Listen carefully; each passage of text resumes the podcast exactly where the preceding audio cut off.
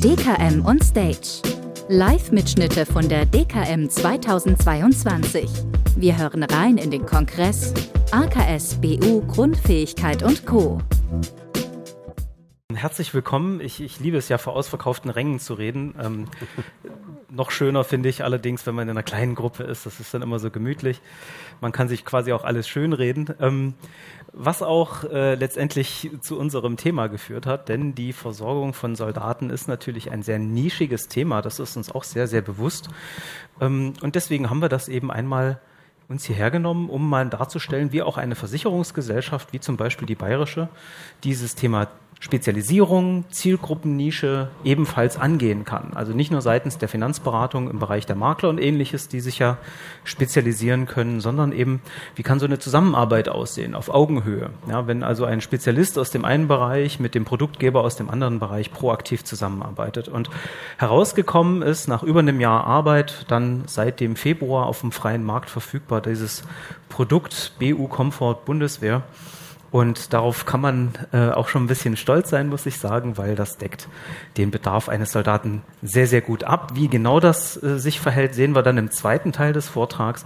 Der erste Teil des Vortrags beschäftigt sich eher mit diesem Thema äh, Zielgruppenfindung, Spezialisierung und wie ist es eigentlich dazu gekommen und wie kann da auch die Zukunft aussehen. Also das ist für mich eigentlich ein ganz, ganz ja, eine ganz, ganz tolle Situation 2022, so offene Ohren bei Produktgebern, bei Versicherungsgesellschaften vorzufinden. Das war ja schon längst nicht immer so. Ein paar Worte zu mir. Warum bin ich Spezialist für Soldaten? Also 16 Jahre aktive Dienst als Personaloffizier haben mir unheimlich viel Wissen mitgegeben und unheimlich viel Praxis natürlich zum Thema ähm, Versorgung der Soldaten, auch ähm, interne Beratung der Soldaten und dieser Finanzaspekt sozusagen ergänzt dann das Ganze. Bin seit 2016 selbstständiger Versicherungsmakler und 2019 dann die Paladinum GmbH gegründet mit dem großen Glück, 2020 dann schon den Jungmakler Award gewonnen zu haben mit dem ersten Platz.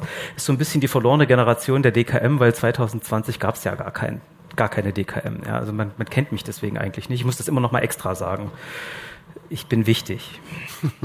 Nein, bin ich nicht, aber zumindest ähm, haben wir innerhalb von relativ kurzer Zeit mit unserer Nischenspezialisierung durchaus Aufsehen erregen können. Und das ist für eine Gruppe wie die Soldaten auch gar nicht so unwichtig, da die eben in der Öffentlichkeit sowieso schon nicht stattfinden. Und äh, das gilt also nicht nur für die Finanzbranche. Ja, bin staatlich geprüfter Betriebswirt und jetzt kommt's, und das ist so ein bisschen mein Joker. Ich bin auch Wirtschaftspsychologe und habe mir von daher sehr viele Gedanken gemacht um diese Zielgruppenthematik. Wie kann man denen tatsächlich helfen, nachhaltig?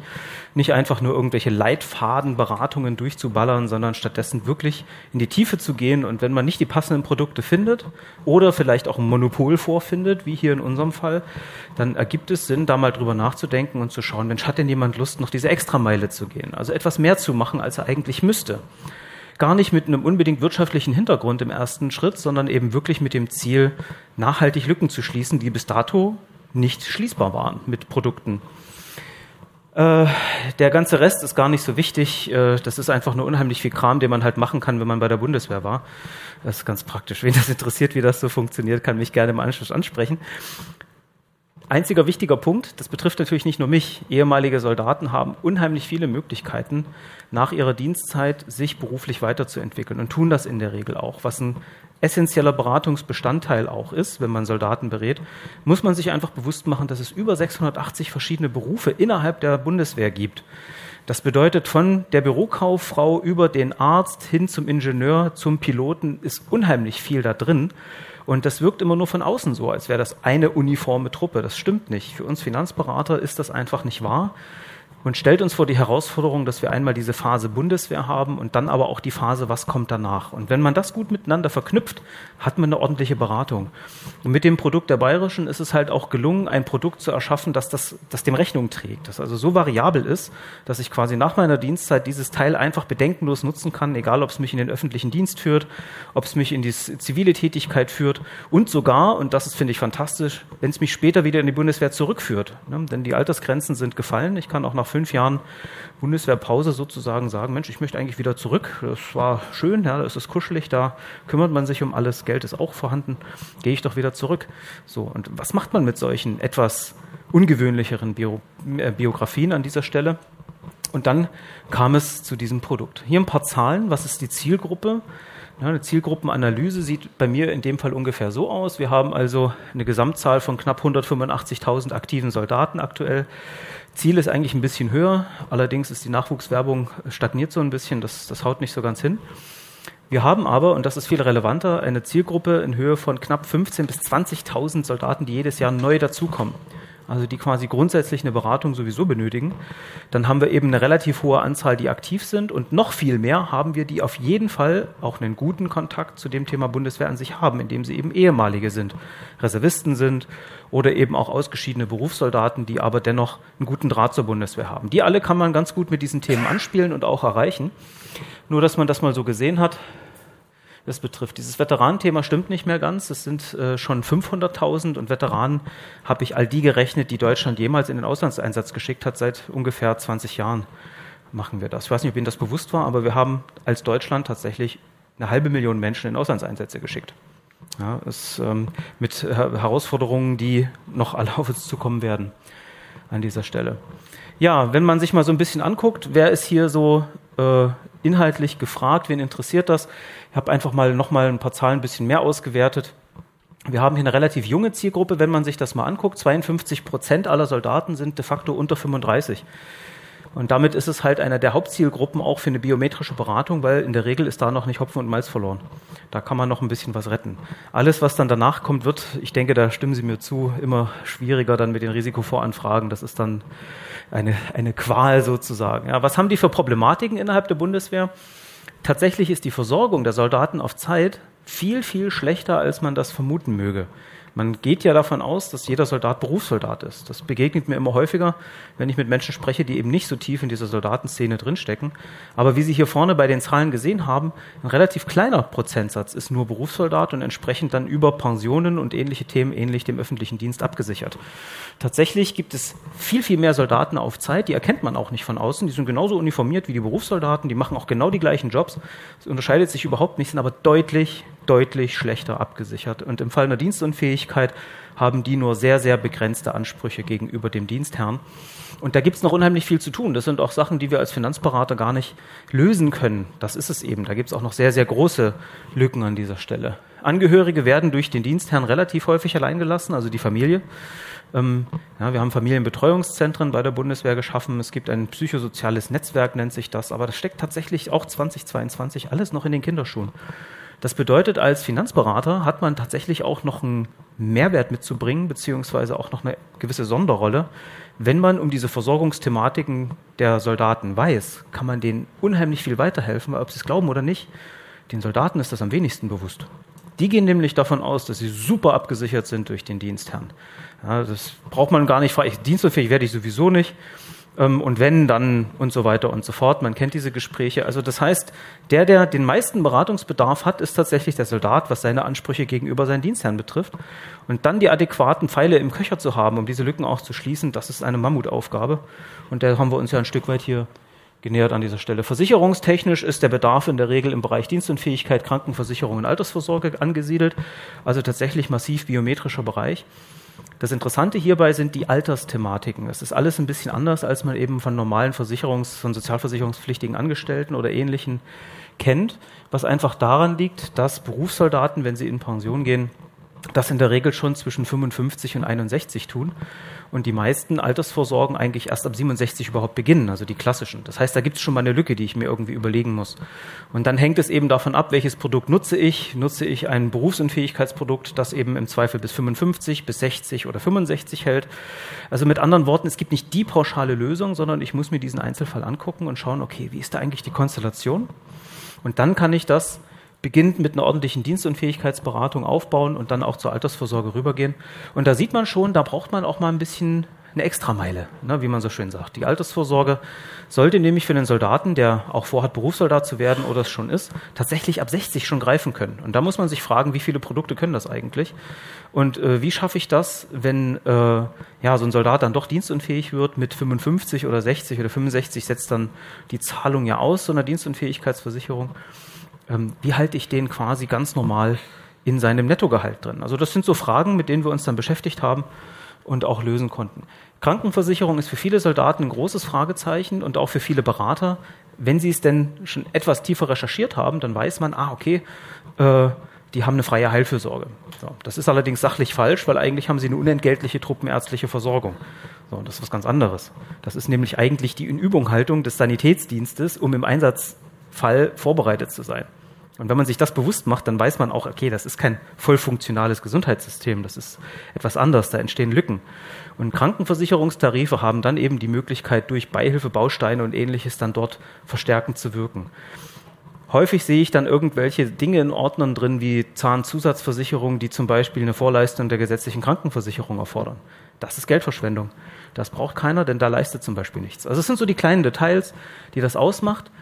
Eine Überraschung habe ich noch mitgebracht. Und zwar, wer sich diesem Thema öffentlicher Dienst überhaupt mal annähern möchte, wer bis dahin vielleicht noch wenig damit zu tun hatte, dem kann ich sagen, probiert es doch mal über Soldaten. Warum? Weil die Soldatenversorgung, auch wenn sie ganz schlecht ist, viel leichter zu verstehen ist und der öffentliche Dienst da drauf nur noch aufsattelt und etwas komplexer wird. Viele versuchen es andersrum, vom öffentlichen Dienst dann zu Soldaten. Das ist Quatsch. Ja, es gibt zum Beispiel keine Teildienstunfähigkeit bei der Bundeswehr. Es gibt nur eine Bedingung, nämlich entweder er ist dienstunfähig oder er wird es innerhalb eines Jahres und das war's. So, das, solche Dienstunfähigkeitsthematiken sind dadurch leichter zu erlernen und dann kann man sich mit den schwierigeren Dingen vielleicht im öffentlichen Dienst danach auseinandersetzen. Also hier mal eine neue, eine neue Sichtweise an dieser Stelle. Genau. Ansonsten, was kann man mit uns machen, mit der Paladinum? Wir sind mittlerweile doch recht bekannt als Soldatenspezialisten, vor allen Dingen auch als neutrale Soldatenspezialisten und helfen dabei, Soldaten zu beraten, entweder indem wir einfach Tipps geben, das kostet gar nichts, oder indem man den Kunden zu uns rüberschiebt, dann machen wir die, Mandantschaft oder, oder, oder. Gibt es alle möglichen denkbaren Varianten. Wir haben mehrere Ausschließlichkeitsorganisationen, deren Ventilmakler dann mit uns zusammenarbeiten. Na, also denkbar ist da vieles. Mir ist nur eine Sache wirklich wichtig, wenn Sie den Soldaten vor sich haben, denken Sie bitte dran, im Zweifelsfall geht er in den Einsatz und braucht definitiv dann irgendwann diese Hilfe. Das ist vielleicht noch näher dran als bei anderen Zielgruppen. Und was wir da gebaut haben und warum das super funktioniert, lieber Panos, ich glaube, jetzt bist du dran. Ja, vielen Dank. Vielen Dank, äh, Moritz, dass du uns so einiges verraten hast rund um diese sehr spannende Zielgruppe. Und ähm, jetzt würde ich ja gerne mal Ihnen allen das Ergebnis unserer Zusammenarbeit präsentieren. Davor erst mal kurz ein paar Worte zu mir, für diejenigen, die mich noch nicht kennen. Ich bin seit bald 33 Jahren in der Versicherungsbranche, nee, 32. Ähm, und äh, seit drei Jahren begleite ich die Funktion des Biometriespezialisten bei der Bayerische ähnliche Funktion hatte ich vorher im Maklerunternehmen. Deswegen fühle ich und spüre ich, was der Makler braucht in seine tagtägliche Beratung und versuche ich natürlich meinen Teil dazu beizutragen, dass die Ergebnisse, dass die Produkte und die Prozesse im Unternehmen eben auf das Maklergeschäft ähm, ausgerichtet sind. So viel zu mir. Und jetzt kommen wir genau eben zu der Problematik dieser besondere Zielgruppe. Ähm, mit deinem letzten Satz hast du das erwähnt, Moritz, ähm, das Thema Auslandseinsätze, das Thema Kriegsrisiko, die sind natürlich die Klauseln, die ein Soldat, eine Soldatin unbedingt braucht. Begrifflichkeiten wie Be äh, Dienstunfähigkeit, die spielen ja sehr wohl eine Rolle. Aber Gott sei Dank, bestätige oder verneine, falls ich was anderes sage oder was, falls es falsch ist, Gott sei Dank, die absolute Mehrheit der Soldatinnen und Soldaten werden nicht dienstunfähig. Richtig? Wann kommen meistens die Leute zur Bundeswehr? Hier habe ich mal eine fiktive Timeline. Aber so fiktiv ist sie ja gar nicht. Man sieht ja hier, wie ein junger Mensch nach der Schule, keine Ahnung, was will ich machen, will ich eine Ausbildung machen, will ich ein Studium machen, jetzt gehe ich erstmal zur Bundeswehr. Dann gibt es auch Geld zu verdienen, dann kann man ja auch das eine oder andere lernen und tatsächlich die Bundeswehr ist ein ausgezeichneter Arbeitgeber, wenn es darum geht, Berufe zu erlernen. Mehr als 680. Also startet dieser junge Mensch im Alter 18 oder 19 oder 20, es ist jetzt egal, und verpflichtet sich für zwölf Jahre bei der Bundeswehr und dort sieht ja, aha, das, was mich wirklich interessiert, ist der Beruf des Kochs. Ausbildung zu Ende gebracht, mit Bravour für die Kameradinnen und Kameraden, jeden Tag fleißig und lecker gekocht und irgendwann kommen die drei Buchstaben D, Z, E. Dienst, Zeit, Ende. Er oder sie muss raus. Und was machst du dann? Also diese Person sagt, Mensch, habe ich ja zwölf Jahre lang gut gemacht, jetzt mache ich mal ein Restaurant auf. Doof ist, zwei Wochen später kommt ja Lockdown. Ein paar Tage später oder einige Monate später meldet diese Person Insolvenz an und fängt mit einem Job in der privaten Wirtschaft als angestellter Koch. Und stellt man plötzlich fest, das ist nicht die kuschelige Gruppe, sondern hier ist ja Stress. Hier gibt es ja 365 Tage, na, je nach Konzept. Und irgendwann kommt der Punkt, den Moritz vorher angesprochen hat, eine sehr steigende Anzahl von Wiedereinsteigern. Und die gehen zurück zur Bundeswehr. Das ist die Realität hier und heute. Und jetzt stelle ich mal zwei Fragen, drei Fragen, die sind ja rhetorisch, man muss jetzt nicht antworten. Wo ist mein Problem als Makler? Hier vorne habe ich den jungen Menschen, der war ja total gesund versichert als Soldaten. Mit einer hohen Berufsgruppeneinstufung, mit einer tollen DU-Klausel, mit Auslandseinsätzen, mit Kriegsrisiken, alles gut. Der Beitrag, glaube ich, da sind wir uns einig, liegt nicht bei 10,50 Euro im Monat. Richtig? So, und irgendwann kommt er hier raus ne, und diskutiert er mit anderen Menschen, die auch als Köche, Bürokaufleute, Ingenieure, Mechatroniker oder was auch immer eine BU bei der Pfefferminzia-Versicherung haben. Was zahlst du ja eigentlich der, für deine BU im Monat? 50, hm, 60. Oh, warum zahle ich ja 120? Da läuft was schief. Und das ist die erste Herausforderung, die ich als Makler habe. Nämlich hier einen adäquaten Versicherungsschutz anzubieten mit der neuen angepassten Berufsgruppeneinstufung und mit der neuen Dauer des Vertrages, weil ich ihn hier vorne versichert habe bis 55 oder bis 60 maximal. Mit Leistungsdauer ein bisschen länger, aber trotzdem Versicherungsdauer. Ne? 55 oder 60, das ist das Maximum, was der Markt hergibt. Aber diese Person hier, ich hätte ja gerne Versicherungsschutz bis 67. Lässt sich dieser Vertrag, den ich hier abgeschlossen habe, verlängern? Lässt sich dieser Vertrag hier, die Berufsgruppe neu einzustufen, und zwar ohne jegliche Gesundheitsfrage? Und ohne die Frage, ob du mittlerweile als ehemaliger Soldat das Bungee-Jumping für dich als richtig Spaß entdeckt hast und einmal in der Woche Motocross fahren? Und mal angenommen, dann passen alle Risiken hier und dann konnte ich jetzt umdecken. Und ein paar Jahre später geht er zurück zur Bundeswehr mit allen Bewegungen, die er in seinem Leben eingesammelt hat. Kriege ich ihn wieder gesund versichert in eine Soldaten-DU mit Auslandseinsatzrisiko, mit Dienstunfähigkeitsklausel, mit erweiterter Kriegsklausel und was weiß der nicht alles? Das wird schwierig. Und trotzdem, ich als Makler werde immer der Erste sein, auf den der Kunde zeigt, wenn ich etwas nicht machbar ist. Richtig?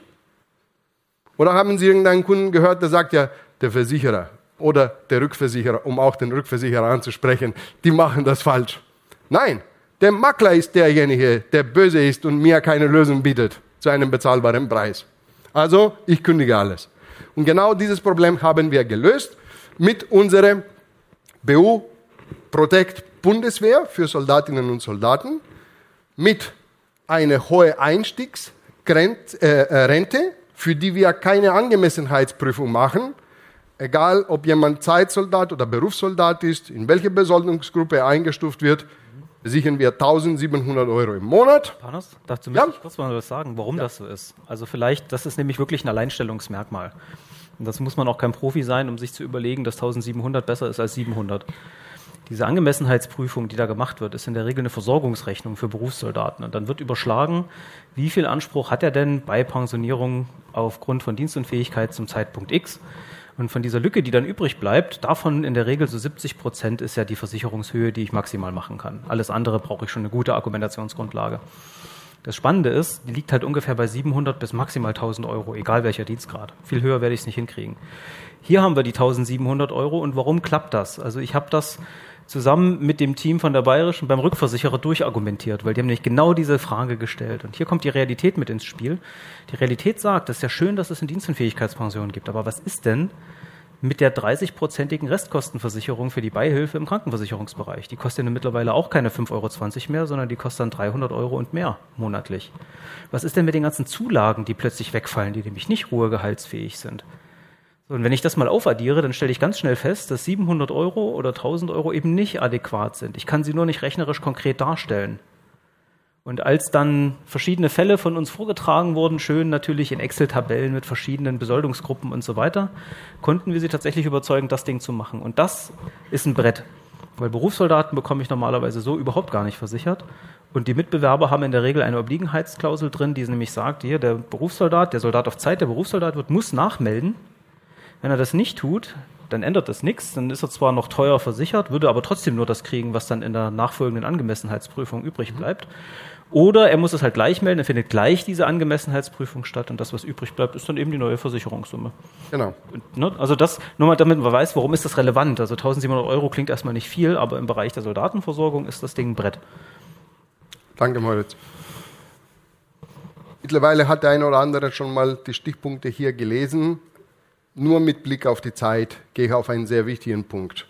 Weil eine gute Soldaten-DU-Klausel bietet der Mitbewerber oder die Mitbewerber auch.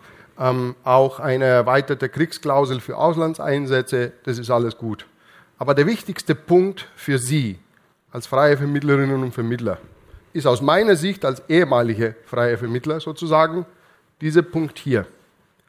Alle Änderungen, die im Vertrag passieren oder mit dem Vertrag zu tun haben, finden im Vertrag statt. Das bedeutet, wenn Sie den SAZ 12, also unseren Koch von vorhin, jetzt als Koch versichern, quasi Sie melden, der Bayerische, der ist nicht mehr Zeitsoldat, sondern der ist Koch, dann stufen wir, genauso wie die Konkurrenz oder die Mitbewerber, auch runter und verlängern bis 67. Das machen die anderen auch. Aber wir machen die Änderung im Vertrag. Und das bedeutet, alle diese wunderbaren Klauseln, die bleiben im Vertrag erhalten. Für welchen Fall? Für den Fall, dass unser Koch tatsächlich Insolvenz angemeldet hat, tatsächlich in der Privatwirtschaft als angestellter Koch gearbeitet hat und zurück möchte zur Bundeswehr.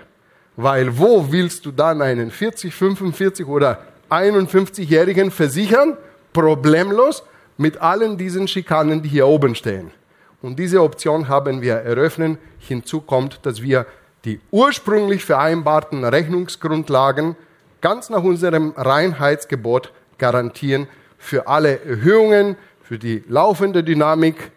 Klammer auf, das ist nicht selbstverständlich, liebe Kolleginnen und Kollegen. Die Rechnungsgrundlagen werden mittlerweile von den meisten Versicherern nicht mehr garantiert bei Veränderungen und Dynamik während der Vertragslaufzeit. Klammer wieder zu.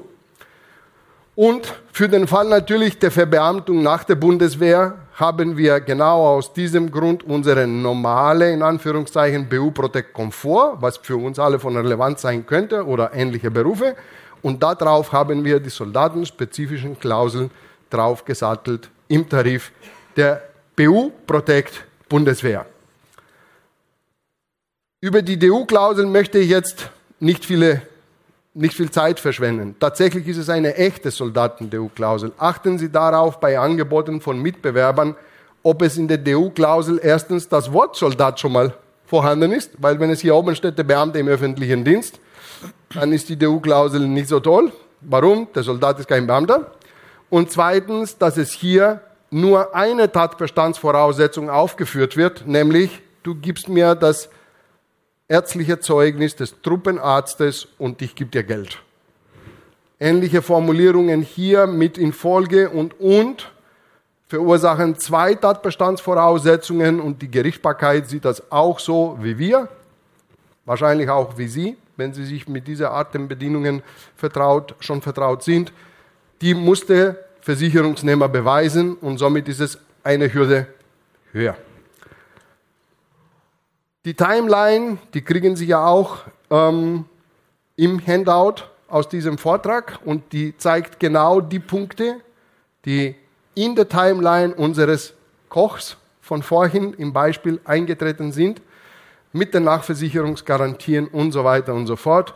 Und bevor ich jetzt weiter in das Produkt einsteige, ich glaube, wäre mal eine gute Zeit, Ihnen allen die Zeit zu geben, Fragen zu stellen in diesem Segment.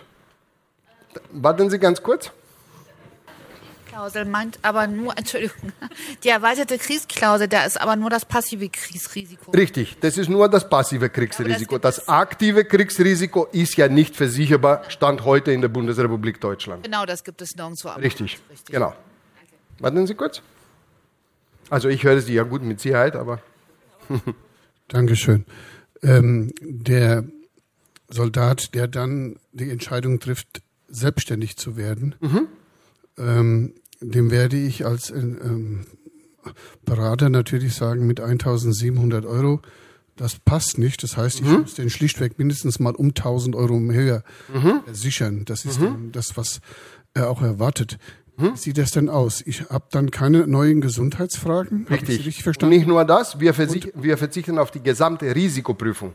Gesundheitsprüfung, Risikoprüfung ist eine Stufe höher. Die Bayerische seit Oktober 2020 in allen Tarifgenerationen verzichtet bei Nachversicherungen auf die gesamte Risikoprüfung. Das heißt, wir fragen ja nicht aktiv, sagen Sie mal, welchen Beruf machen Sie, sondern in diesem Fall der Soldat muss uns sagen, ich bin jetzt Koch ne, oder Mechatroniker oder wie auch immer aber andere Fragen werden wir nicht stellen. Es ist natürlich die Beitragsberechnung für 2,5. Auf mhm. was für eine Grundlage? Den alten Rechnungsgrundlagen und für die Erhöhung ähm, des äh, neuen Eintrittsalters, also für die 800 Differenz. Okay, danke. Sonst noch Fragen?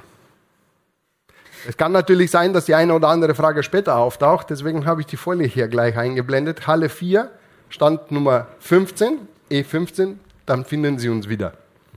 Ähm, bei den Rechnungsgrundlagen hatte ich noch eine andere Frage. Es geht ja jetzt ja eher darum, dass in der Zukunft vielleicht eher der Zins wieder erhöht wird. Gibt es da noch eine Besserstellungsoption? Das heißt, wenn die Konditionen in der Zukunft besser wären, dass sie dann in die mhm. andere Richtung halt auch gehen? Mhm. Nein, die haben wir nicht. Aber eine ernsthafte Gegenfrage. Glauben Sie, dass der Zinssatz in den Rechnungsgrundlagen verändert wird?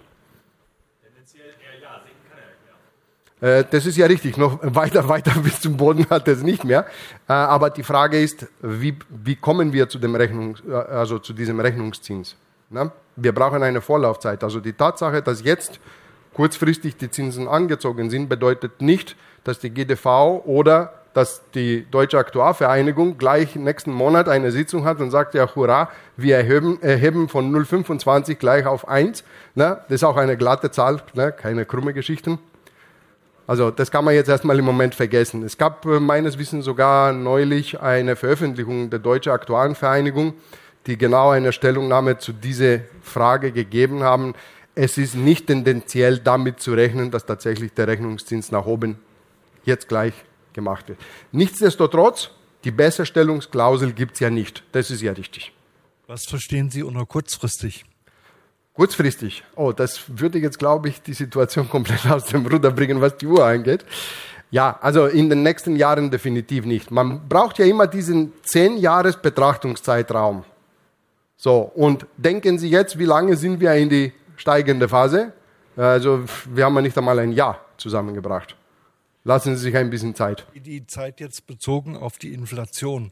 Ähm, das meine ich der Punkt. Ich glaube, dass der Punkt. Nee, das hat damit nichts zu tun. Woher kommt ja der höchste Rechnungszins? Das ist jetzt komplett jenseits natürlich äh, dieses Formats. Kann man ja gerne ähm, auch mal im Stand, kann man uns ja gerne austauschen, aber ähm, der Rechnungszins kommt aus einer Rückwärtsbetrachtung.